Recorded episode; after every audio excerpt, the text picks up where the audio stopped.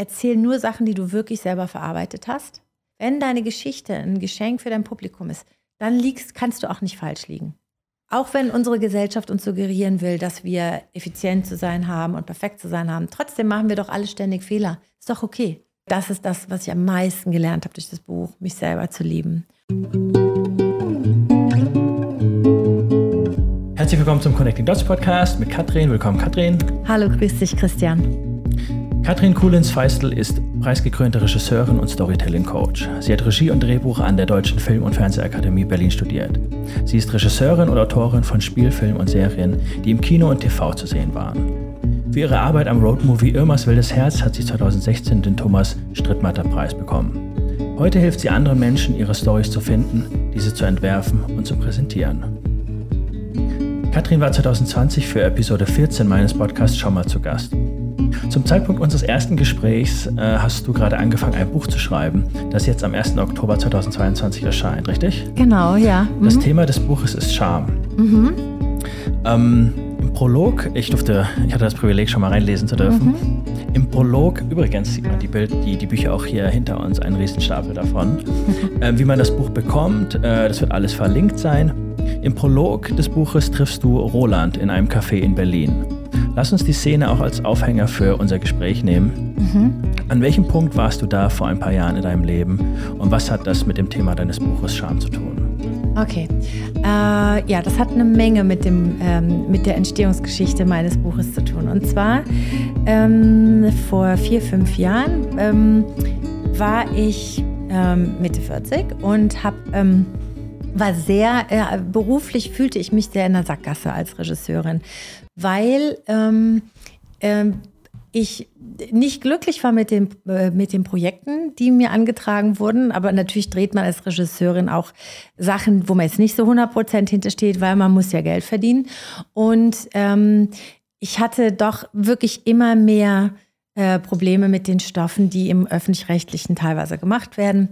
Und äh, zum Beispiel einfach wurden mir wirklich inflationär viele Drehbücher angeboten. Ähm, wo es um Frauen Anfang 40 ging, die unbedingt geheiratet werden wollten. Und ich dachte, Frauen Anfang 40 haben noch wichtigere Probleme, als geheiratet werden zu wollen.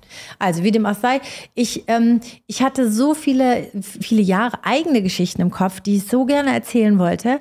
Und dann wurde immer gesagt, hm, ja, nee, das ist vielleicht nicht. Äh, da gibt es keine Zielgruppe für oder nicht genug Interesse. Und wie dem auch sei, ich war nicht so glücklich, weil meine, der Content, den ich produziert habe, immer fremdbestimmt war. Und, ähm, und das war, und das fühlte sich einfach nicht mehr stimmig an. Und ich wusste einfach nicht, wie ich das ändern kann, weil wenn man einmal beim, in der Filmbranche in der Schublade steckt, ist es sehr schwer, da rauszukommen. Und in diesem, zu diesem Zeitpunkt, wo ich ratlos war und nicht wusste, was ich machen sollte, habe ich meinen guten Freund Roland getroffen in einem sehr hippen Café in Berlin Mitte. und ich habe ihm dann mein Leid geklagt, ne? Natürlich Klagen auf hohem Niveau. Ich bin ja die Königin des Selbstmitleides immer schon gewesen. Und, ähm, und er hat mir dann so zugehört und sich eigentlich mehr für seinen Kakao interessiert. Der hatte gerade eine Entgiftungskur hinter sich. Und, ähm, und irgendwann lehnte der sich so vor und guckte mich an und sagte, Katrin, weißt du eigentlich, was deine größte Gabe ist? Und ich sagte, nein. Und er sagte, deine Scham. Und ich war völlig von Socken, sagte, meine Scham. Und er sagte, ja, du schämst dich total oft. Über Scham weißt du wirklich viel. Darüber kannst du den Menschen Geschichten erzählen. Und ich habe gesagt, wie bitte? Wie peinlich ist das denn? Und dann hat er noch gesagt, die meisten Menschen schämen sich und das ist aber ein Gefühl, da will keiner ran. Du kannst dir mit deinen Geschichten einen Weg zeigen. Und das war die absurdeste Idee, die ich mir vorstellen konnte. Ähm, der ist dann auch relativ bald gegangen und ich saß da und habe so gezittert am Körper, weil ich immer, es war so ein Zittern wie, ich weiß nicht, kennst du das? Manchmal hat man so eine geniale Idee, die ist aber auch ketzerisch oder die ist wirklich völlig verrückt. Du weißt, die ist gut, aber aber und, und das war so ein Gefühl. Als ob man so an der Grenze zum Wahnsinn ist oder so. Ja, genau, genau. Und ich irgendwie, ich wusste zwar, dass, weil Scham, ich wusste schon zu dem Zeitpunkt, dass Scham ein Riesenthema in meinem Leben ist und dass ich da auch drunter litt, dass mir schnell was peinlich war und dass ich mich gerne mal verstellt habe und besser gemacht habe und so. Ähm, aber ähm, da jetzt Geschichten über meine beschämendsten oder peinlichsten Erlebnisse zu machen, ist nochmal was anderes. Trotzdem habe ich mich sofort verliebt in die Idee und, ähm, und dann hat das so in meinem Unterbewusstsein so ein bisschen rumgewandert und dann habe ich ein halbes Jahr später das erste Mal auf der Bühne gestanden damit und, und dann mit Schlag Corona habe ich gedacht, so, jetzt kann ich auch anfangen, das Buch zu schreiben. Ein paar kurze Fragen, bevor wir weiter einsteigen. Äh, das war 2018, 19 ungefähr. Mhm. Mit was standest du auf der Bühne? Ich, ähm, also ich war dann ein halbes, also das rumorte in meinem Kopf herum. Und dann war das Storytelling Festival in Amsterdam. Und da gibt es eine Probebühne. Und dann habe ich gedacht, okay, ich probiere das jetzt mal aus mit diesen peinlichen Geschichten. Ähm, ob das überhaupt funktioniert. Und ich habe da niemandem Bescheid gesagt, damit niemand wusste, was ich da treibe. Und bin da also inkognito hin und hatte mich aber super, ich bin ja hochprofessionell immer. Also bei mir muss dann immer alles stimmen und immer alles vorbereitet und so. Und ich hatte mit zwei Coaches sogar gearbeitet an der Geschichte und es war eine Geschichte über was Peinliches, also wo ich was versemmelt habe, wo ich ein Jobinterview versemmelt habe, was mir sehr wichtig war, was ich unbedingt haben wollte. Den Job und den hatte ich komplett versemmelt durch was sehr, sehr eigentümlich dämliches was ich mir erst gar nicht erklären konnte. Und dann stand ich da auf der Bühne und, ähm, und das war für mich auch komisch, weil ich bin ja Regisseurin. Ich wollte ja nie auf die Bühne eigentlich. Ich wollte ja immer nur hinter der Kamera sein. Aber ich habe gemerkt, Katrin, du musst dich jetzt auch aus dem Fenster lehnen. Du musst das jetzt einfach machen. Und dann habe ich das gemacht und das kam relativ gut an. Und also jetzt nicht super, aber ich fand es, also der Applaus war schon beträchtlich und die haben auch zugehört. Und danach war ich drei Tage lang so glücklich wie Jahre nicht mehr.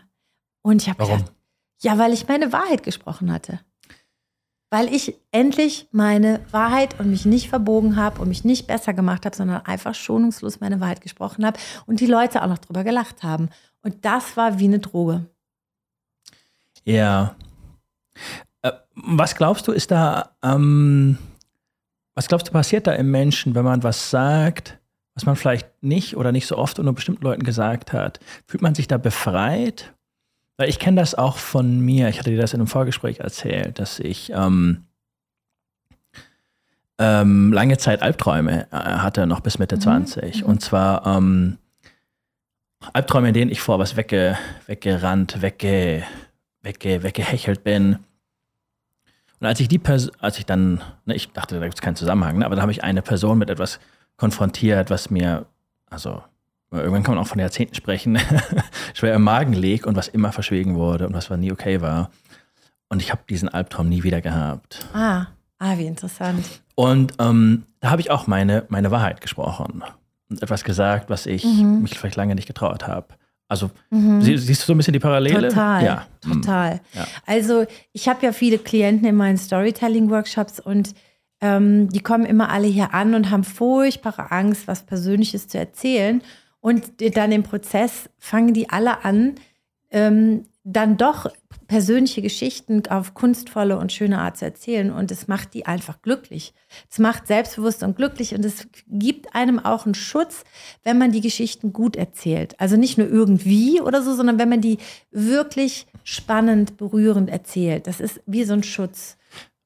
Und genau, und ähm, ich, da, was du gerade erzählt hast, ich glaube, wir leben in einer Gesellschaft, wo wir suggeriert bekommen, dass man seine Wahrheit nicht mehr sprechen kann, dass das nicht geht, nicht in der Firma, nicht im Konzern. Man muss dann immer das Wording machen, was da anerkannt ist und so. Und die meisten Menschen leiden total darunter. Ja. Mhm. Auch wenn es ihnen vielleicht teilweise gar nicht bewusst ist, die leiden darunter. Und endlich aufzustehen und das Selbstbewusstsein zu haben, zu sagen, ich spreche jetzt aber meine Wahrheit, das, äh, da habe ich zum Beispiel ein tolles Beispiel aus meinem Kurs, da war ein äh, Mann, der ähm, ähm, auf, also dabei war, CEO zu werden von einem ganz großen Konzern. Also das war noch eine Frage von ein paar Wochen. Und da wurde natürlich auch immer viel so gesagt und nicht wirklich gelebt und so. Und dann gab es eine, eine Konfrontation mit dem derzeitigen CEO, wo es um die Wahrheit ging. Und wo dieser Mann, der bei mir war, gemerkt hat, ich kann hier nicht meine Wahrheit sprechen, das ist nicht gewünscht. Und dann ist er gegangen. Dann hat er verzichtet auf den CEO-Job. Weil er gemerkt hat, mir ist es so wichtig, meine Ja, Meinung sagen zu Er können. hat gemerkt, bis hierhin und nicht weiter. Du, du sagtest gerade was, was mich daran erinnert hat, wie oft man doch mal bei anderen oder vielleicht auch man selbst merkt, dass man etwas sehr Persönliches von sich teilt und es danach bereut. Ja, ja, das stimmt. Und da ist, glaube ich, der Unterschied. Mhm. Ah, du sagtest, Ja. äh, man, äh, es kann, äh, ne, man eine Story gut erzählt, dann ist das wie ein Schutz. Dann ist das wie verpackt in etwas, wo man sagen kann, hey, das kann ich guten Gewissens im Reinen mit mir an die Welt abgeben. Mhm. Aber es gibt ja auch dieses, ähm, so, so ein Seelenstriptease. Ja, ja, ja. Mhm. Und dann ist die andere Person, mit der man spricht, vielleicht auch nicht so richtig drauf gefasst. Und man denkt sich so, shit, das ist ja so krass, darauf kann ich jetzt gar nicht sagen. Mhm. Und dann kommt nicht die Reaktion, die man sich erwünscht. Und dann fühlt man sich selbst blöd, weil man hat so viel preisgegeben. Und, und jetzt? Ne? Ja, ja, das kenne ich auch und habe ich auch schon erlebt, früher mehr als, als heute. Und dafür habe ich immer zwei Tipps. Weil natürlich, Wahrhaftigkeit ist das eine, aber du kannst nicht jedem alles erzählen. Ja. Das kannst du für dich nicht tun und für den anderen auch nicht. Nicht jeder packt das oder so. Das geht einfach nicht. Das muss man sich schon überlegen. Nicht jeder versteht auch alles. Ja, und man, man äh, belästigt auch andere dann manchmal damit, ne? weil be- bestimmte Dinge muss man erstmal selber bearbeiten. Und meine zwei Tipps, zum Beispiel zu gucken, was kann ich erzählen und wie und so, ist immer, der erste ist, ähm, erzähl nur Sachen, die du wirklich selber verarbeitet hast. Weil wenn du es nicht verarbeitet hast oder das irgendwie da- das, was Therapeutisches bekommt, dann fühlt sich der Zuhörer nicht wohl dabei. Der zweite Tipp ist, wenn du das nicht erzählst, um dir irgendwie einen runterzuholen, sondern weil deine Geschichte ein Geschenk ist für dein Publikum. Und wenn du dabei an der, da, was braucht mein Publikum, was kann ich denen schenken, was kann ich denen geben? Wenn deine Geschichte ein Geschenk für dein Publikum ist, dann liegst, kannst du auch nicht falsch liegen. Automatisch nicht. Wir wollen jetzt natürlich nicht den, den ganzen Inhalt des Buches vorwegnehmen, dafür kann man sich ja kaufen und reinlesen. Aber lasst uns doch ein, zwei Stories äh, ein bisschen im Detail durchschauen. Ähm, Gerade im Vorgespräch hatten wir auch darüber gesprochen, dass es ähm, äh, zum Thema Scham nicht nur sehr schlimme Stories gibt und sehr lustige, sondern auch was dazwischen. Vielleicht machen wir erstmal ein Extrem, weil das können Leute einfach greifen. Und danach Ja. kann man, ähm, können wir noch die Nuancen durchgehen. Okay. Also am Beispiel einer Geschichte. Aus dem Buch, ja. Hm, Okay. Ähm, also ich nehme immer ganz gerne das erste Kapitel, weil das auch das erste war, was ich geschrieben habe und was den Aussto aus, äh, Anstoß gegeben hat, dass ich das Buch schreibe. Ähm, das Kapitel heißt, ich war jung und brauchte das Geld. Und das war, da habe ich etwas gemacht, was ich wirklich dann äh, ungefähr 25 Jahre, was mir wirklich peinlich war und ich das 25 Jahre eigentlich niemandem erzählt habe. Und ähm, als ich die Geschichte dann niederschrieb, ähm, das war auch, das war echt ein Wagnis, das war ganz seltsam. Und im Laufe des Schreibens habe ich dann aber gemerkt, Mensch, Katrin, warum hast du dich so geschämt? Also das war gar nicht, und zwar habe ich, weil ich wollte ja schon sehr früh sehr berühmt werden als Filmemacherin und dachte, ich brauche da jetzt Geld zu und ich muss dies und das machen. Und da bin ich eine Scheinehe eingegangen mit jemandem, der unbedingt in Deutschland bleiben musste. Und dafür habe ich äh, Geld bekommen und er hat die Aufenthaltsgenehmigung bekommen. Und bis dahin hat das auch alles einigermaßen gut geklappt, wobei der Tag der Eheschließung, sage ich mal, war schon natürlich sehr krass und das ist auch das, was ich im Buch, äh, im Kapitel beschreibe, wie das dann so abgelaufen ist mit Pleiten, Pech und Pannen. Ähm, aber weswegen ich mich so geschämt habe, war, dass ich dafür Geld genommen habe. Wenn ich das aus christlicher Nächstenliebe getan hätte, dann hätte ich da gar kein Problem mit gehabt. Aber ich habe Geld dafür genommen. Und das war äh, etwas, womit ich dann ganz lange nicht klargekommen bin. War das, ähm, du musst natürlich keine Details nennen, aber Mhm. war das eher in Richtung normales Monatsgehalt oder in Richtung, das ist so viel, dass man sich schon sehr darüber freut? Also das sage ich jetzt nicht. Aber es hat mir auf jeden Fall ermöglicht, es hat das, was ich damit gewollt hatte, nämlich nach Berlin zu ziehen und Film zu studieren. Das war gar nicht so einfach, weil um sich an der Filmhochschule zu bewerben, brauchte man schon Geld, um Film war's zu machen und so. mehr, okay. Da, ähm, äh, das hat es mir ermöglicht und irgendwie hat das sogar geklappt. Ich bin, nachdem ich vorher ständig mich beworben hatte und nie genommen wurde, zack, bumm, sogar an zwei Filmschulen genommen worden. In Berlin. Ja, und, ähm, und also eigentlich, ähm, später haben dann Leute gesagt, ja, aber du hast es hat doch alles geklappt, du hattest einen Plan und der ist dadurch auch in Erfüllung gegangen. Aber trotzdem, diese Scham darüber, dass ich Geld genommen habe, das war total krass. Und, ähm, und dann habe ich den, den Mann habe ich viele Jahre später wieder getroffen, durch Zufall. Und dann hat der, und es war so schön, wir haben uns durch Zufall in einem Café getroffen. Und dann sagte er, ich wollte dir immer mal danken dafür. Du hast mir so einen Gefallen getan. Und dann habe ich total angefangen zu weinen und habe gesagt, aber ich habe dich doch total ausgenutzt. Und der hat gesagt, ja, wie, es war doch ein Deal. Du hast das Geld gekriegt und ich habe das. Und dann habe ich gesagt, also das, der hat mehrfach gesagt, es war doch ein Deal. Wir hatten doch beide was davon. Für den, der, war da, der war damit völlig der in Rein. war da völlig mit in, Mhm. in Ordnung. Und, ähm, und dann ist das so von mir abgefallen, dass ich Mhm. gedacht habe, 25 Jahre habe ich mich damit rumgeschleppt und auch recht viel gelogen deswegen. Weil manchmal gab es Situationen, wo ich eigentlich hätte zugeben müssen, dass ich schon mal verheiratet war und so. Ne? Und dann Mhm. musste ich halt äh, irgendwas erfinden und so. Und ja, also das ist die erste Geschichte. Ich, ähm, ich habe mich, als ich das gelesen bzw. gehört habe, an eine, ähm, an eine alte Freundin oder Kommilitonin aus Marburg erinnert. Deren Mutter hat das genau das Gleiche gemacht. Ich weiß nicht, was da die Modalitäten waren von wegen Geld, aber die hat auch äh, einen Mann geheiratet, damit er in Deutschland bleiben kann. Und ich fand ihre Interess äh, Situation, äh, ihre Reaktion so interessant, die, die von der Tochter, weil sie meinte, das ist doch voll cool. Die hat sich so drüber gefreut. Und da dachte ich erst, hä, Moment, habe ich noch nie drüber nachgedacht. Wie findet man das eigentlich als Kind oder als ähm, Mutter, Vater von jemandem, der so eine Ehe eingegangen ist? Wie waren da so, äh, muss nicht ins Detail gehen, aber vielleicht einfach generell so die, die Reaktion, wenn da jemand gehört hat, ne, aus deiner Familie oder so? Oder war das auch lange geheim? Das war schon eine Weile geheim. Aber das, ich finde das super interessant, was du da sagst, weil, ähm, weil ich finde das toll, dass man das auch so sehen kann. Und wenn ich aus einem anderen Elternhaus gekommen wäre, aus einem nicht-katholischen, hätte ich das vielleicht auch ganz anders sehen können. Ne? Bei mir war das ja eine sehr katholische, so eine, ich habe es nicht aus Nächstenliebe gemacht, sondern des Geldes wegen irgendwie. Und das geht halt nicht. Ähm, also bei, bei uns war das so, meine Mutter hat das irgendwann mitbekommen, die sehr katholisch ist, weil das ähm, wegen des Kindergeldes irgendwann rauskam. Und das war super schlimm. Und es kann auch gut sein, dass viel von der Scham, die entstanden ist, auch dadurch entstanden ist, weil die fand das, also die fand das entsetzlich. Ja, Meine Mutter.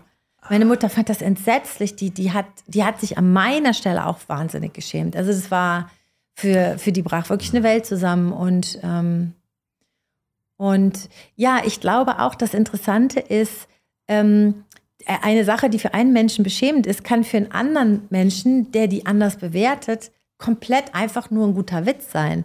Und das ist zum Beispiel das, was ich mit meinem Buch auch so gerne, worauf ich hinweisen möchte, dass so viele Schamgefühle, die wir, mit denen wir uns das Leben schwer machen, gar nicht sein müssten, wenn wir anders drauf gucken, wenn wir uns klar machen, okay, war nicht die beste Idee, okay, war vielleicht eine falsche Entscheidung. Trotzdem geht das Leben weiter und so schlimm ist das nicht, weil Fehler gehören zum Leben dazu. Auch wenn unsere Gesellschaft uns suggerieren will, dass wir effizient zu sein haben und perfekt zu sein haben, trotzdem machen wir doch alle ständig Fehler. Ist doch okay. Würdest du zustimmen, dass man die Dinge, die man nicht macht, mehr bereut als die Dinge, die man macht, die dann, die dann nicht funktionieren oder für die man sich schämt? Bei mir geht das so, wenn, ähm, wenn ich was gar nicht versuche und wenn es irgendwas Triviales ist, wie eine Frau in der Bar ansprechen, Mhm. dann denke ich mir im Nachhinein, ah fuck, jetzt weiß ich gar nicht, was draus geworden wäre. Und wenn ich es mache und die sagt, nee, dann ist sie, also sind Frauen in aller Regel trotzdem immer noch, noch freundlich und respektvoll. Ich denke mir dann, hey cool, jetzt habe ich einfach Klarheit. Hat halt nicht geklappt. Okay, ciao. Ja, das stimmt. Ja, mh. naja, sagen wir mal so, also ich, also das Beispiel, da würde ich auch sagen, dass es immer gut ist, sich was zu trauen. Aber äh, es gibt schon Sachen, wo ich im Nachhinein auch denke, hm, äh, hätte ich jetzt vielleicht nicht, weil ich bin so das Gegenteil, weißt du, ich bin jemand, ich schmeiß mich immer in alles rein. Im Schweinsgalopp. Ich habe mich immer in alles reingeschmissen im Leben und, ähm, und nicht lange drüber nachgedacht und auch oft nicht über die Konsequenzen nachgedacht. Und das war ein paar Mal schon, das hat mich dann manchmal viel Energie und Kraft gekostet oder auch viel Zeit. Und da waren so ein paar Sachen, da, da denke ich nachher, oh, hätte ich mal mehr drüber nachgedacht, hätte ich es vielleicht gelassen.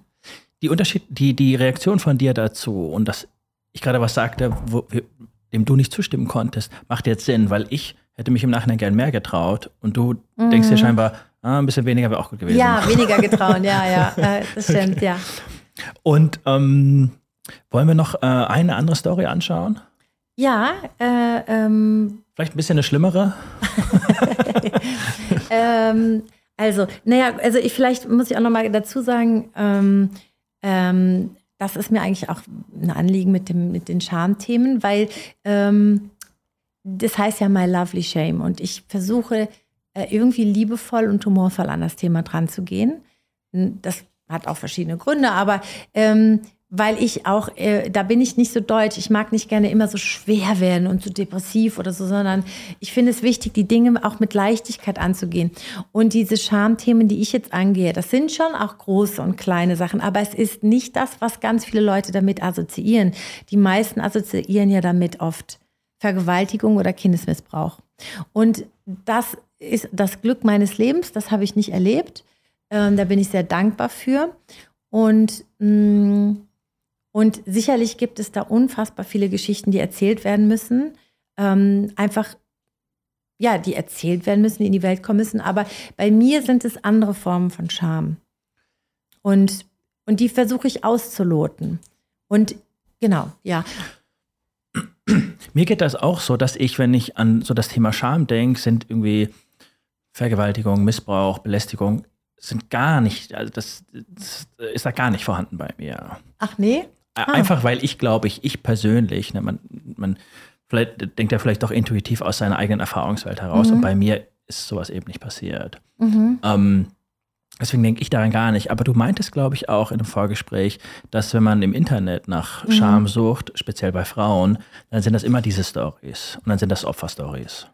Ja, also das hat mich total, ähm, das hat mich total erstaunt und auch ein bisschen erschreckt, ehrlich gesagt, weil ich ähm, musste Schlagworte und Stichworte raussuchen für die Bücher. Und wenn man da eingibt, Literatur, Belletristik, Biografien und dann ähm, Frauenliteratur oder moderne Frauenliteratur, dann kommen nur Missbrauchs- und Vergewaltigungsgeschichten.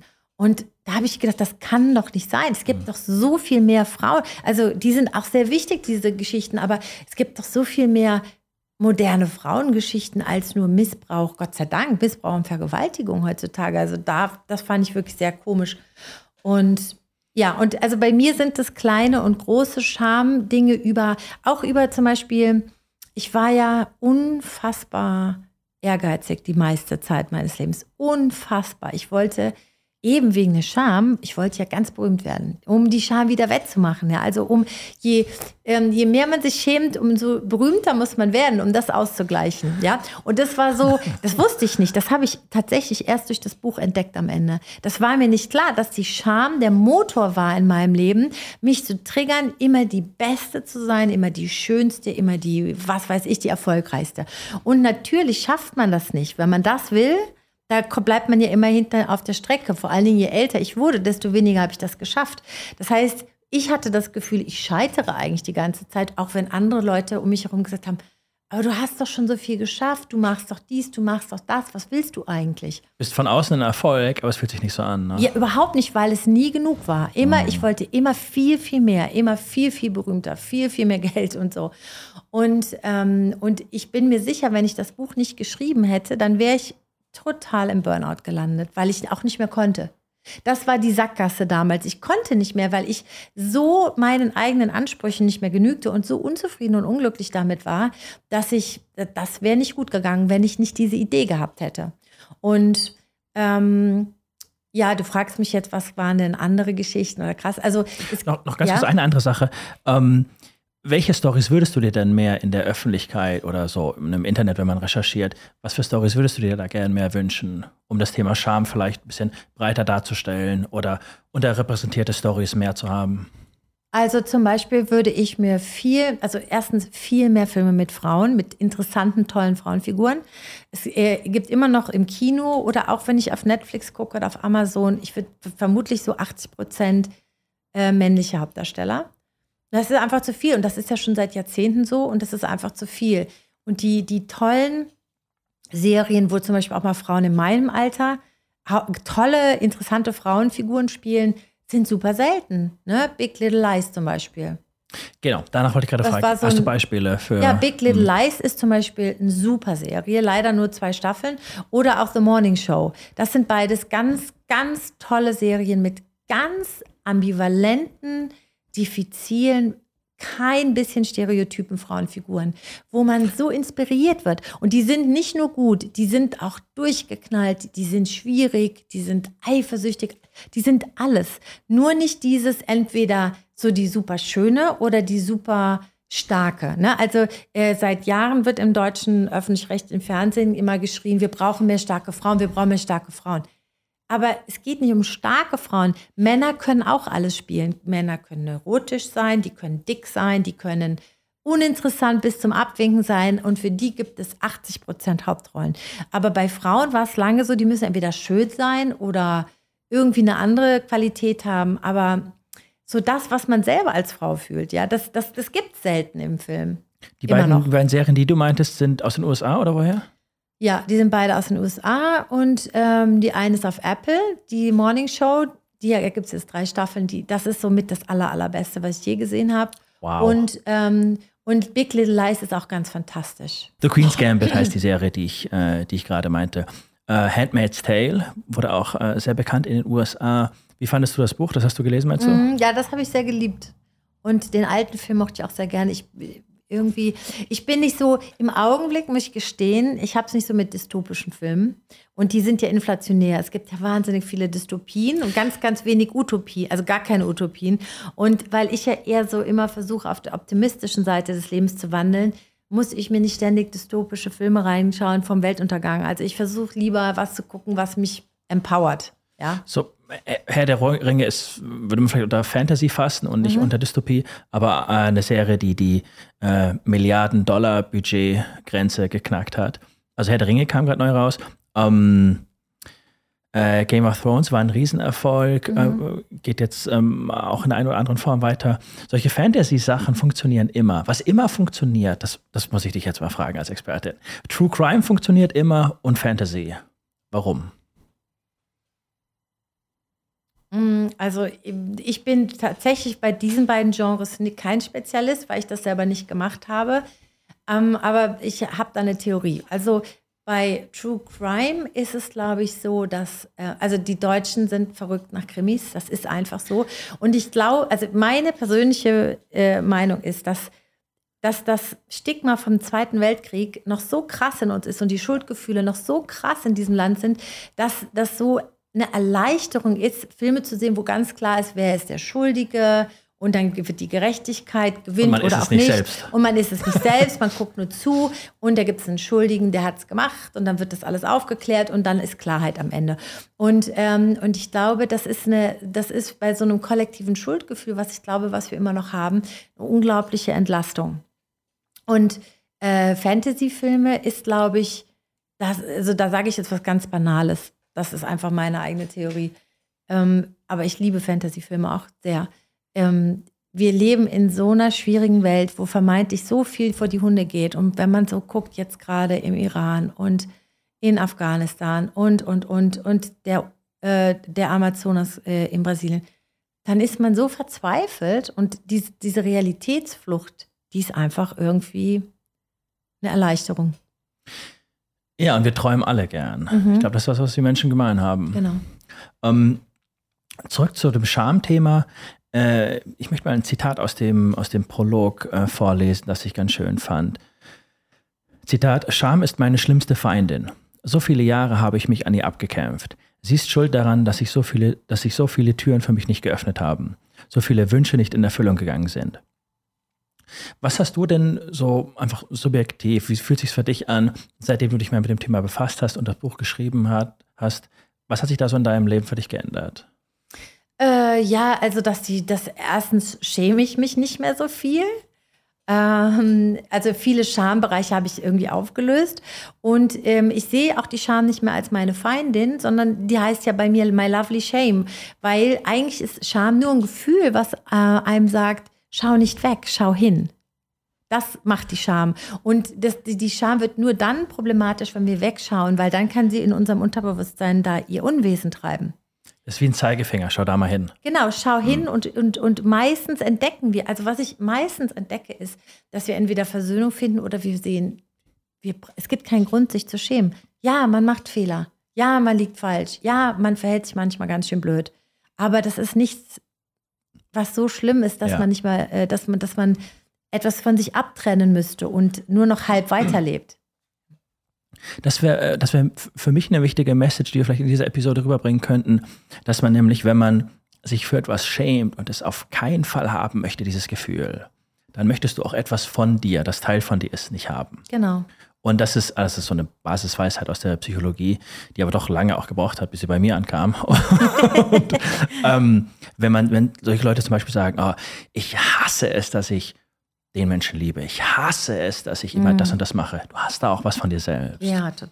Und da gibt es sehr, ne, teilweise äh, zum Beispiel auch buddhistisch angehauchte oder buddhistisch geprägte ähm, Strömungen der Psychologie oder Psychotherapie, die, ähm, wo du mit Mitgefühl arbeitest und zwar nicht anderen gegenüber. So, mhm. ne, dem Hund, der hier mhm. unterm Tisch liegt oder so, da hast du Mitgefühl, das findest du das schön und so süß. Aber wieso nicht solche Anteile von sich selbst? Genau. Und sich mit denen anfreunden. Genau, genau absolut. Und das ist zum Beispiel bei mir passiert, während ich geschrieben habe, weil es gab, weil ich habe ja gesagt, ich war so ehrgeizig und war mir, mir nie genug. Und als ich dann geguckt habe, was will ich denn erzählen aus meinem Leben, was sind denn Sachen, die mir sehr, sehr unangenehm sind, wo ich mich auch sehr verachtet oder gehasst habe, dann und durch das Anschauen habe ich so eine Art Verständnis für mich gewonnen, für die Person, für die junge Frau, die ich mal war, die es einfach nicht besser wusste, die aus bestem Wissen und Gewissen gearbeitet hat. Also zum Beispiel, es gab eine Sache, die war für mich ganz schmerzhaft, die Geschichte. Ähm, das war diese waghalsige Audrey-Geschichte. Das war die Geschichte von meinem ersten Drehbuch, was ich verfilmen wollte. Und das habe ich sehr geliebt. Das war eine sehr verrückte Geschichte. Und die wurde dann in einem Gespräch mit der Produzentin total durch den Fleischwolf gedreht und ziemlich kaputt gemacht. Und ich habe immer gehadert damit und habe immer ähm, diese Produzentin gehasst und der die Schuld gegeben, dass ich von Anfang an mich so verbogen habe und dies und das. Und als ich die Geschichte schrieb, ist mir klar geworden, du hast die Geschichte verraten, Katrin. Nicht jemand anders. Du hättest das Drehbuch nehmen können und rausgehen können. Du hast aber nicht gemacht. Du hast es zugelassen, dass die Geschichte so verändert wird, dass sie nichts mehr mit dir zu tun hat. Und das war total schmerzhaft, aber das war auch so gut, da selber die Verantwortung zu übernehmen und selber zu sagen, ich kann das nicht jemand anders vorwerfen, das ist meine Verantwortung. Und das möchte ich nicht mehr, dass mir passiert. Das möchte ich. Ich werde nie wieder, das, das habe ich mir dann gesagt, als ich die Geschichte geschrieben habe und dann habe ich Rotz und Wasser geheult. Ich verspreche mir selber, dass ich nie wieder eine Geschichte von mir verraten werde. Ist die Geschichte dann veröffentlicht worden, aber in so stark abgeänderter Form, mhm. dass es nicht mehr deine war? Ja, der Film wurde gemacht, also das, das war dann ganz kompliziert. Dann habe ich erst einen anderen Film angeboten bekommen den habe ich gemacht, weil ich dringend Geld brauchte. Und dann wurde der auch noch total erfolgreich, obwohl ich den selber jetzt gar nicht so wahnsinnig mochte. Also es, es fing so ganz verrückt an bei mir. Der, der Film hat mir wahnsinnige Türen geöffnet. Dann habe ich erst diesen Film gemacht, den ich so geliebt habe, der ja aber gar nicht mehr so war, wie ich das hatte machen wollen. Und der hatte auch nicht so einen Erfolg, der, der stimmte einfach nicht. Wenn du einmal, weißt du, wenn du einmal die Äste absägst ähm, oder abgesägt bekommst, dann dann ist das wie eine zu kurze Decke. Irgendwas ist immer kalt. Ich äh, äh, interessiere mich sehr dafür, wie so ähm, Künstlerinnen, Künstler und Leute, die Musik machen, ticken. Ich lese gerne Biografien von denen und Interviews. Und jemand, den ich sehr mag, ist John Mayer. Kennst du den? Ja, also und, nicht gut, aber. Und er meinte, ähm, ein Album, das äh, so als sein, eines seiner besten gilt, Continuum, da meint er ähm, zu seinem Plattenlabel, ähm, bei den paar Songs können wir Kompromisse machen, bei denen nicht. Wenn, wenn, wenn ihr die nicht nehmt, dann macht das ohne mich. Ähm, ist das bei Stories auch so, dass mhm. es da Teile gibt, so, nee, das muss so stehen, sonst passt es nicht mehr, sonst bin es nicht mehr ich. Und andere Sachen, wo du Kompromisse eingehen kannst? Ähm, Anders gefragt, woran merkst du, dass es dann irgendwann nicht mehr deine ist? Das ist ja ein fließender mhm. Prozess und nichts Mathematisches, so ab jetzt nicht mehr. Mhm. Also, da, also das ist in der Geschichte, also in der Geschichte, die ich da geschrieben habe, das, da habe ich das wirklich so richtig vorgeführt. Und da war das wirklich, ich habe nachher mich gefühlt, als wäre ich verprügelt worden. Also das war wirklich wie Gewalt, nur eben keine körperliche. Das war eine andere Form von Gewalt. Und wenn man das spürt, dann ist sowieso schon sehr spät. Ne? Dann, dann ist sowieso schon alles aus. Und Aber in der Filmbranche, also das muss ich halt sagen. Und das ist auch der Grund, warum ich dann einfach mal raus wollte aus der Filmbranche und mich neu erfinden wollte. Da ist es gang und gäbe. Da passiert das die ganze Zeit. War, ist ja auch klar, da geht es immer um viel Geld und die, die das Geld geben, dürfen dadurch mitreden. Und weil die fast immer eigentlich auch gerne Künstler wären, sich aber nicht trauen, sind die auf, dem, auf die Art und Weise dann sehr kreativ und wursteln dann rum. Und das hat für mich nicht mehr gestimmt, weil dazu bin ich zu dickköpfig. Ich möchte dann, bei diesem Buch war es so, also bei dem Buch war es wirklich so, ich wollte einmal in meinem Leben etwas so machen, wie ich glaube, wie die Geschichten am besten, am unterhaltsamsten und am wahrhaftigsten sind. Und hoffentlich für die Leser einfach das größtmögliche Geschenk. Das heißt nicht, dass ich jetzt vielleicht immer so arbeiten muss, aber bei dem Buch wollte ich das machen. Und da habe ich gar keine Kompromisse gemacht. Das kann ich so sagen. Ja. Ich habe mir schon Tipps äh, angehört natürlich, ne? Und ich habe mal von meiner Lektorin, die hat tolle Sachen gesagt, dann habe ich Sachen eingebaut, die ich vorher nicht drin hatte. Und ähm, das war eine Bereicherung. Aber zum Beispiel hat meine Lektorin auch gesagt, nimm die eine Geschichte raus, nimm die unbedingt raus, die, die zweite über meinen Vater, oh, weil die ist halt krass und so und es ist seltsam, weil es auch sehr spirituell ist und vielleicht nicht für jeden was. Aber da habe ich gedacht, nee, wenn ich das rausnehme, dann fehlt so ein riesen wichtiges Mosaiksteinchen. Und ich habe dann halt so eine Triggerwarnung drüber geschrieben, ähm, aber ich wollte die nicht, ich konnte die, ich, da hätte ich, da hätte ich mir Gewalt angetan, wenn ich die rausgenommen hätte. Ja. Ähm, wir können es auch rausschneiden, wenn wir uns dann doch noch dazu entscheiden. Kannst du sagen, worum es bei der Story äh, mit deinem Vater geht? Ähm, ja, also äh, genau. Äh, ganz grob kann ich das auf jeden Fall sagen. Und zwar, ähm, es gibt, äh, mein Vater ist der Einzige, der zwei Geschichten bekommen hat. Ähm, äh, und, ähm, und zwar, also mein Vater ist, das ist kein schlimmer Mensch oder so, das kann man nicht sagen, ja, oder ähm, Verbrecher oder so. Der ist nur sehr in sich gefangen. Und ich weiß nicht, ob ich in seiner Welt wirklich vorkomme. Das ist eher so der Konflikt. Und zwischen uns, der schwierig ist und weswegen ich immer eine Wahnsinnswut auf meinen Vater hatte, weil ich mich nicht gesehen gefühlt habe. Also diese Wut war wirklich ziemlich krass und so, das ist in der ersten Geschichte. Und dann habe ich diese Geschichte erzählt. Die ist eigentlich ganz lustig. Die erste ist sogar, das ist so eine typische Geschichte für meinen Vater, wo der einen Riesenwirbel macht, ganz hessenweit die Polizei nach ihm fahndet und am Ende geht es ihm super. Nur alle haben, nur der Staat Hessen hat wahnsinnig viel Geld ausgegeben, um diesen Mann zu finden. Und ähm, wieso war er weg? Was passiert? Der, der war aus dem, aus dem Pflegeheim abgehauen. Ah, okay. Ja. Und dann haben alle gedacht, oh mein Gott. Ja. Aber nicht wegen Demenz oder sowas. Der war leicht dement, aber der war nicht so dement, dass der, äh, dem ging es noch sehr, sehr gut. Das, das war nur eine Entscheidung. Ja, ja, der hatte da keinen Bock. Der hat gesagt, leckt mich alle am Arsch, ich sag euch nicht Bescheid, ich bin hier weg. So, ne? Und ob ihr euch Sorgen macht oder nicht, ist egal. Okay. Ähm, und die zweite, das war dann so eine Geschichte, wo, wo die Wut einfach geblieben ist. Die Wut auf meinen Vater war ganz stark. Und zwar wie, eine, wie so eine, auch die Scham, so einen Vater zu haben, der immer bankrott geht, der nicht mit Geld umgehen kann. Diese Scham und die Wut waren da.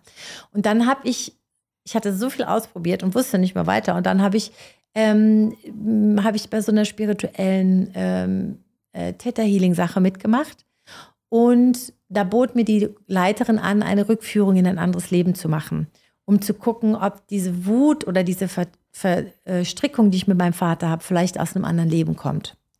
Und ich wusste gar nicht, was da auf mich zukommt. Ich hatte das noch nie gemacht und habe das dann gemacht. Und das war wirklich super krass. Aber das ist, ich habe dann auch nachher gesagt, ob das dieses Leben wirklich stattgefunden hat oder was es ich habe dadurch was verstanden. Und es war super, weil die Wut ist seitdem weg. Die ist einfach weg. Seit dieser Theta Healing Sache. Seit dieser Rückführung ist die weg. Ich hab, ich kann jetzt im Frieden mit meinem Vater umgehen. Aber was dann da in dem früheren Leben passiert ist, ist schon krass und es ist irgendwie, es ist schwer zu verstehen als nicht spiritueller Mensch. Aber ähm, trotzdem war es gut, dass ich es gemacht habe. Kannst du äh, so ein paar Anhaltspunkte geben, wie Theta Healing funktioniert? Das ist ich, so ich interessiere mich auch für Spiritualität, ja. ähm, aber das im, im Detail kenne ich nicht.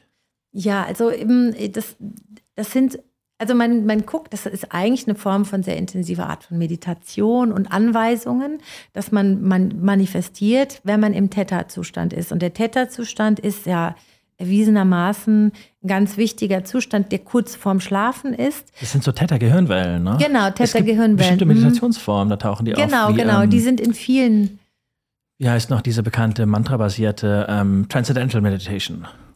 Ja, also das kenne ich jetzt nicht, aber ja. auf jeden Fall weiß ich, dass das medizinisch erwiesen ist, dass man sehr viel im Unterbewusstsein bewirken kann, wenn man im Theta-Zustand mit jemandem arbeitet. Und darum geht es, dass du durch die Meditation in einen Theta-Zustand kommst und in diesem äh, kurz vorm Schlafenzustand kann man zum Beispiel Sachen anweisen, ne? dass man zum Beispiel Glaubenssätze auflöst oder was mhm, auch immer. Mhm. Das ist es. Also ist jetzt kein Hokuspokus oder so. Krass, mhm. abgefahren. Ähm, vielleicht können wir noch ein paar Typen von Scham ähm, differenzieren. Also ich glaube, wir hatten zwei Formen, die schon rausgekommen sind, die ich auch schon erwähnt habe, sind einmal die Form von Scham, wo man sich wirklich lächerlich, also ne, mhm. wo alle drüber lachen und hahaha vor 50 anderen Schülern auf dem Schulhof die Hose runtergezogen bekommen. ja. Ist mir nicht passiert, ne? aber so ein typisches Beispiel. Das wäre schrecklich. Das ist, ja. das ist so Scham, ja. wo man sich bloßgestellt, lächerlich ja. gemacht fühlt. Und Scham für etwas was ganz, ganz Schlimmes, was passiert ist. Ähm, fallen dir noch andere Formen von Scham ein, die vielleicht ein bisschen, bisschen mehr Nuancen haben? Also was ich mir, mhm. als ich, ich bin auf dem Weg hierher, auf dem Weg zum Podcast-Interview, ähm, denke ich mal noch ein bisschen über das Thema nach. So, hm, was sind so die Alltagsgedanken, die ich dazu habe? Ich könnte mir vorstellen, dass in einer Stadt wie Frankfurt, wo es auch ganz viel um Status und Geld und Karriere mhm. geht, dass da vielleicht viele Leute Scham empfinden, weil so viele Menschen um sie herum vermeintlich ökonomisch besser gestellt sind. Mhm. Und dann gibt es Situationen wie, ups, jetzt sind wir in einem mega teuren Restaurant, ich kann mir das hier doch nicht so leisten, was mache ich jetzt? Ich würde mich schämen, wenn ich vor allem preisgeben muss, dass ich das ja. nicht zahlen kann. Ja. Ähm, irgendwie sowas in der Richtung, was mit Geld, Status, Karriere zu tun total. hat. Total. Ja, total. Also äh, das, das, das sehe ich auch ganz oft, ne? Ich äh, äh hier in Frankfurt. Und äh, ich glaube, dass äh, für viele, gerade für, für Banker, die so irrsinnig dem Geld hinterherrennen und ganz viel machen und äh, noch ein Porsche, noch ein Porsche, dass, dass da Scham ein ganz großer Trigger ist. Also ich glaube dass sowieso, dass bei vielen Menschen Scham, genauso wie bei mir, ohne dass es mir bewusst war, Scham ein ganz großer Trigger ist. Und dann treibt man sich rein in was und ist damit gar nicht glücklich. Ja. ja. Und ähm, aber ja, das stimmt. Also eine Scham darüber, dass man zum Beispiel nicht erfolgreicher ist oder nicht finanziell besser gestellt ist, das, das ist ja in meiner einen Geschichte, dass, dass ich mit Geld auch nicht umgehen kann, so wie mein Vater auch nicht mit Geld umgehen kann. Das ist für mich eine ganz große Scham. Und ähm, und das, da habe ich das Gefühl, also das Thema Geld und Scham, da muss ich wahrscheinlich sogar nochmal ein extra Buch drüber schreiben. Wie, wie heißt die, äh, die Story? ja, das sind die beiden Geschichten über meinen Vater. Ah ja, okay, genau. Also die erste heißt, kann ich meinen Vater bitte wegschmeißen? Und die zweite heißt, ich glaube, oh, ich weiß gar nicht genau, ich glaube, die heißt ein Schloss für meinen Vater. Ja, ja. Glaube ich. Wir, weiß ähm, nicht genau. Ja, ja.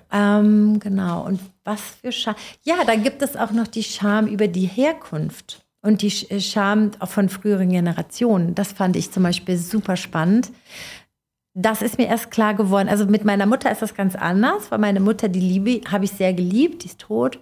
Ähm, also wir haben so eine Hassliebe gehabt. Wir haben uns gestritten wie die Kesselflicker, aber auch ähm, äh, geliebt. Ja, sehr, sehr geliebt. Und, ähm, und da in der Geschichte habe ich entdeckt, dass da meine Mutter Schamgefühle weitergegeben hat von ihrer, ihren Müttern, Großmüttern an mich, was mir gar nicht bewusst war lange Zeit. Das ist mir auch erst in der Geschichte klar geworden.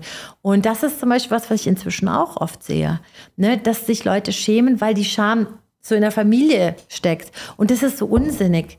Ne? Da verstecken wir uns und verhüllen uns für irgendwas, womit wir gar nichts zu tun haben. Ja, ist doch völlig unnötig. Das vererbt wurde im, im wahrsten mhm. Sinne. Ja. ja. Scham ist ein interessanter Begriff, weil ihn die meisten wahrscheinlich gar nicht gut erklären können.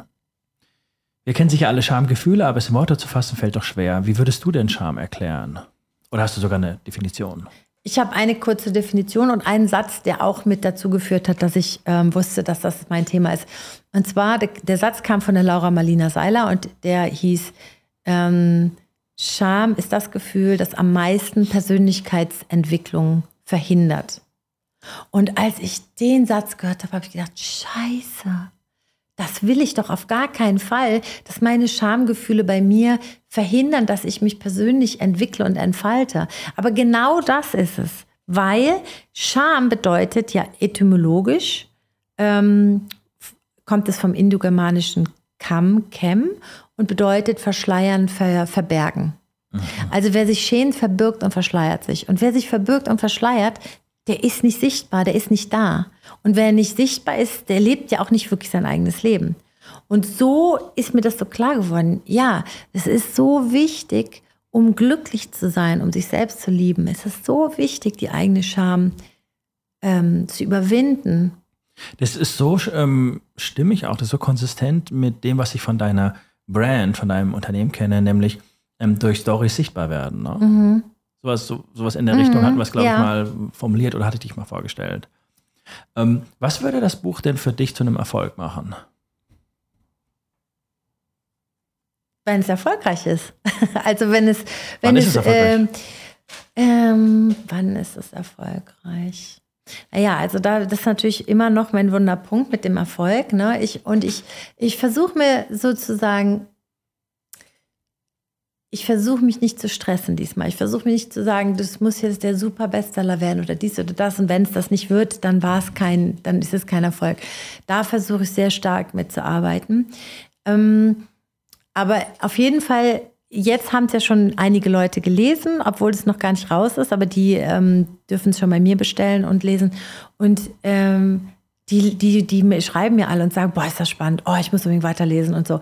Und das ist für mich ein totaler Erfolg, dass dass diese Geschichten spannend sind, berühren und eben zum Nachdenken anregen. Und ähm, da ist jeder weitere Leser ein Erfolg. Jeder, der dem das was bringt, ist ein Erfolg.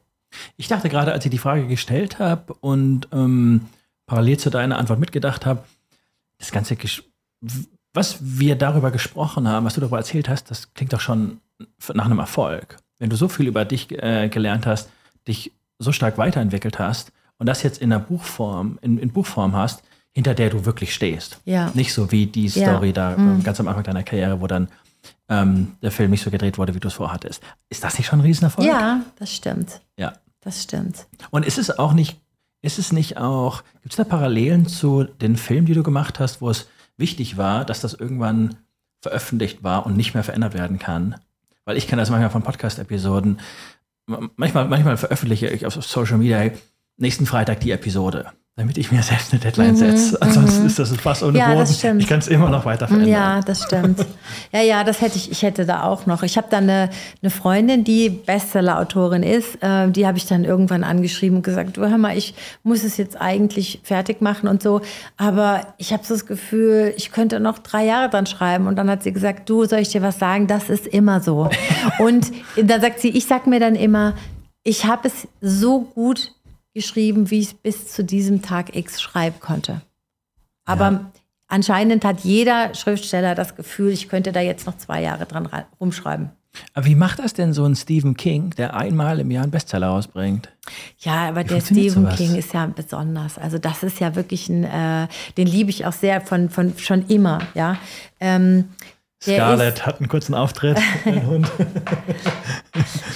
äh, Was der, du an dem? Der, also ich finde das grandios, wie viele Ideen der hat ja. und wie viele, wie viele, also man kann ja auch wirklich nicht sagen, dass alle Geschichten gleich sind. Also der hat einen Wahnsinns-Energieausstoß und, und ich finde viele Sachen sehr spannend und ja. auch sehr tiefgründig. Also wirklich super tiefgründig. Ich weiß gar nicht, warum der immer so, äh, der ist ja super erfolgreich, aber wird auch immer nicht so ganz ernst genommen. Ne? Und, und ich finde aber, der erschafft Welten, die, da bin ich so voller Hochachtung ja angefangen bei Carrie, das also das war ein fantastisches Buch, was fantastisch geschrieben wurde. Das muss man ja erstmal machen. Etwas, was völlig unwahrscheinlich ist, was gar nicht passiert, mhm. was gar nicht real ist, so zu schreiben, dass du überzeugt bist, dass das alles genauso passiert. Weißt du, welches Buch ich von ihm liebe? Das heißt On Writing.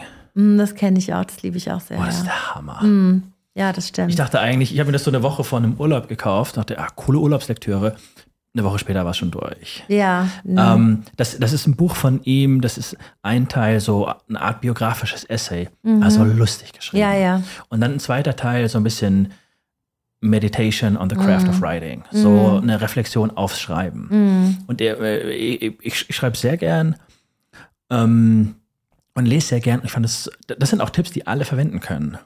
Mhm, Bestimmte mhm, Tipps, wie du klarer mhm, schreibst, mhm. leichter verständlich, mhm. Sachen besser verpackst. Ein ganz, ganz tolles Buch. Ich werde das auch mal. Ah, ich muss da mal reingucken, ja, ja. ja. Ich mag es auch gern. Und ähm, äh, gibt es äh, in dem Buch Stories oder Aspekte, wo du ähm, dir vielleicht denkst, oh, das wäre schade, wenn das nicht rüberkommt? So Sachen, wo du dir wünschst, oh, das, das darf nicht, das darf nicht hinten runterfallen? Äh, also da fällt mir jetzt erstmal nichts ein. Nee, also ich, ich habe hab wirklich mir sehr, sehr Mühe gegeben und immer wieder auch mit anderen Leuten drüber gesprochen und zwei Coaches gehabt, die es mir durchgegangen sind und da, ich habe da einfach mein Bestes reingelegt. Also, aus, aus was für einer Richtung sind die Coaches? Der eine ist der Mark Travis, der ist ein Storytelling-Coach aus Hollywood und der ist wirklich unglaublich toll gewesen, sehr, sehr teuer auch, ne? der teuerste Coach meines Lebens, aber der ist jeden Dollar wert gewesen. Und äh, das andere war eine irische Stand-up-Comedian, mit der ich da an den Gags und an den Witzen gearbeitet habe. Oh, ich mag Comedy. Wer ist sie? Wer ist sie? Äh, Ideen McQueen heißt die. Ich glaube, ah. die ist noch nicht so bekannt, äh, oder doch, aber ich glaube, die wird gerade sehr bekannt in Irland, ja. Interessant. Was macht den Mark Travis so unbezahlbar oder so gut? Hat er eine besondere der, Methode? Ich kann es mir nicht also, vorstellen. Also ja, der hat auch eine besondere Methode, äh, aber der, ähm, der hat einfach, der ist einfach ein Trüffelschwein mit Geschichten. Der, der, hat nie, also das, was ich, was ich in Deutschland so schwierig fand, ne, mit, mit Redakteuren, manchmal Dramaturgen oder Produzenten, die wollen immer auch so ihr Dings reinbrokeln, ihre Sicht oder ihre Geschichte.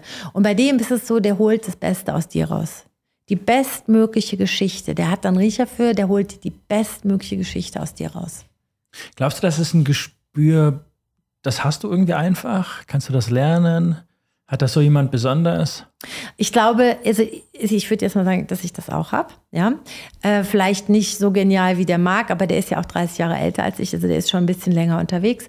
Aber das ist was, das ich auch wirklich gut kann. Und ich würde mal sagen, ein Teil ist natürlich ein permanentes Beschäftigen mit Geschichten, sein Leben lang mit Geschichten sich beschäftigen. Und ein anderer Teil ist, glaube ich, Hochsensibilität. Also ich bin le also leider muss man oder also ich bin einfach super sensibel, auch sehr verletzlich und so und ähm, ich kann einfach ganz viel fühlen. Das, und das kann der Marc auch. Das wurde mir auch attestiert. Mhm. Ähm, ist ein Fluch und ein Segen zugleich. Ja, genau. Aber fürs Podcasten ist das schon sehr hilfreich.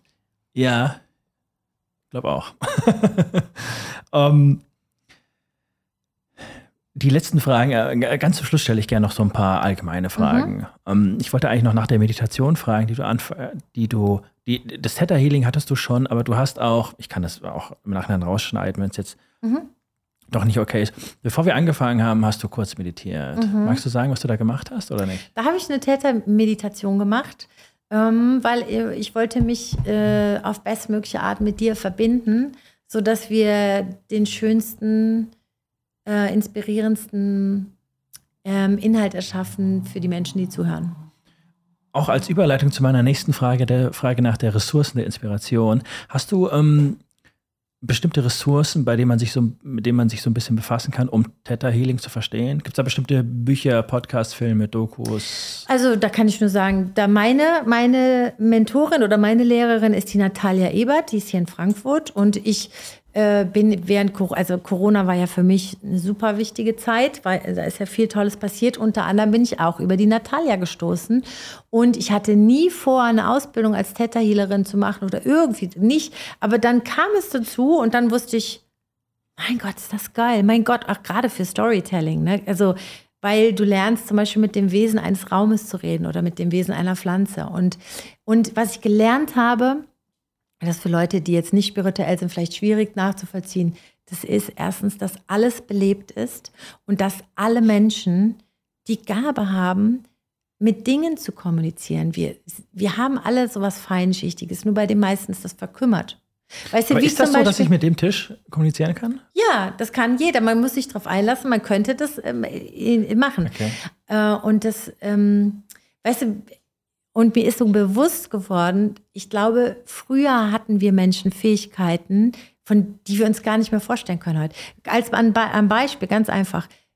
ähm, wir haben inzwischen alle keinen guten Orientierungssinn mehr, weil es Navigations- äh, Geräte gibt. Mhm. Da müssen wir natürlich keine gute Orientierung mehr haben. Gar nicht trainiert. Aber, ja. äh, genau, aber wir hatten natürlich früher, in früheren Zeiten, alle einen guten Orientierungssinn. Zum Überleben war das wichtig oder man wusste, die Sonne steht so, also muss ich nach da gehen. Das haben wir jetzt nicht mehr, weil wir es nicht mehr brauchen. Und genauso gibt es so viele Sinne, die wir, glaube ich, verlernt haben, aber die noch in uns stecken. Und das Täterhealing oder das Kommunizieren mit einem Stein oder mit einem Fluss oder mit den Wesen auf einer Lichtung, das können wir auch. Also nicht nur ich, das können alle. Und die Natalia Ebert ist da großartig in Frankfurt. Die hat auch einen YouTube-Kanal und die findet ihr überall im Internet. Und die ist Ebert, wirklich. Ebert mit B? Ebert. E-B-E-R-T. Ja. Ja, mhm. okay. Das wird auch alles verlinkt sein. Was sind denn die Ressourcen deiner ähm, aktuellen Inspiration? Die hatte ich vor zwei Jahren schon mal gestellt, glaube ich, die Frage. Ähm, da hast du noch andere Dinge genannt. Was ähm, sind denn gerade so? Also es können Bücher, Podcasts, äh, Leute, Netzwerke, Internetplattformen, was auch immer sein. Ja, also was ich schon merke, was, was mich gerade wahnsinnig inspiriert, dadurch, dass ich selber ein Buch mit wahren Geschichten geschrieben habe, wobei eine wahre Geschichte, man schreibt ja nicht das Leben eins zu eins so auf. Das wäre ja ähm, das wäre ja wahrscheinlich oft langweilig, weil Leben ist ja nicht dramaturgisch irgendwie durchgestylt. Ne? Und wir brauchen ja, wenn wir eine Geschichte hören, gibt es bestimmte Dinge. Wir können da nicht zehnmal und dann ist das passiert und dann und dann und dann. Also man muss das schon formen so. Aber trotzdem, ich habe ein Buch geschrieben mit vielen wahren Begebenheiten und äh, ich finde ganz inspirierend im Augen, Geschichten, die wahre Geschichten haben Boom total zurzeit. Total. Ja. Ja, schon seit längerem, glaube ich, aber ich habe das jetzt erst so in den letzten zwei, drei Jahren wahrgenommen, sowohl als Serien als auch als Bücher. Und das fasziniert mich gerade viel mehr, weil ich merke, dass wahre Geschichten haben eine andere Qualität als fiktionale. Und ähm, die berühren, fiktionale berühren mich nicht so sehr wie wahre Geschichten. Ah. Und da kann ich als Beispiel nennen, zum Beispiel im Augenblick habe ich gelesen das Buch Der Salzpfad. Das ist ein englisches Buch, das fand ich großartig.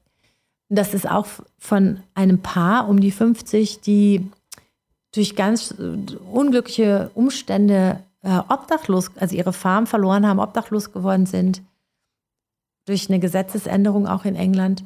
Und dann, weil sie gar nicht mehr wussten, was sie machen sollten und zu dem Zeitpunkt kein Dach über dem Kopf hatten und auch nur ähm, wenig Geld pro Woche, haben sie eine Wanderung gemacht mit Zelt äh, über viele, viele Tage. Und diese Wanderung hat was mit ihnen gemacht. Und das fand ich ganz berührend. Oder im Augenblick auch nominiert für den Deutschen Buchpreis ist Lügen über meine Mutter. Das finde ich äh, auch total berührend. Und das hat, diese wahren Geschichten haben eine andere Qualität als, als diese fiktionalen. Und das finde ich, mhm. nicht alle wahrscheinlich, aber das, das fasziniert mich gerade.